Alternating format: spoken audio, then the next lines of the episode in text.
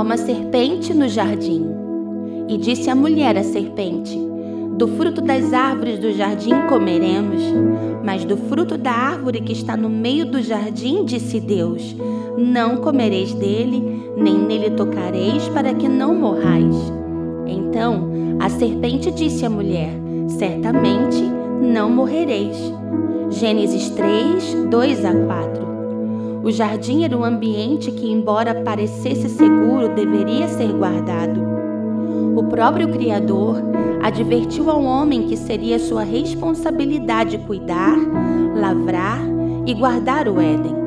O jardim era um lugar perfeito, mas em algum lugar uma serpente se escondia.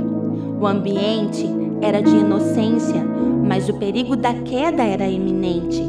Parecia estar tudo bem, tudo sob controle, e Adão não imaginava que aquele que o mataria o observava há tempos.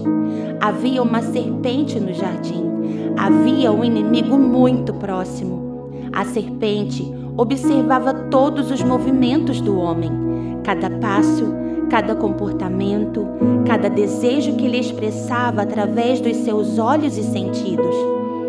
Homem e a mulher estavam sendo observados e nem se davam conta que o inferno preparava silenciosamente um ataque fatal. A inocência não poderia justificar a displicência. O coração deve ser inocente, mas sua mente deve ser astuta, atenta e forte.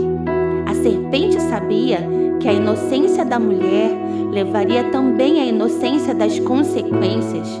Comer o fruto e desobedecer não parecia ser algo tão mortal assim. Afinal, era só um fruto. A segurança do jardim não se dava por conta da ausência de problemas, mas sim pela permanência na obediência.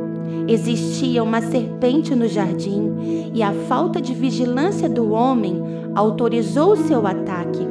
Existe, existe uma serpente no meu jardim e brincar com as ordens do Pai autorizarão o seu ataque.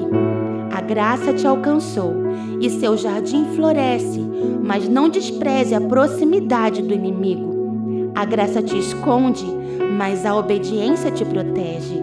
Seja fiel aos mandamentos do Pai, e os conselhos da serpente nunca roubarão os frutos das tuas promessas.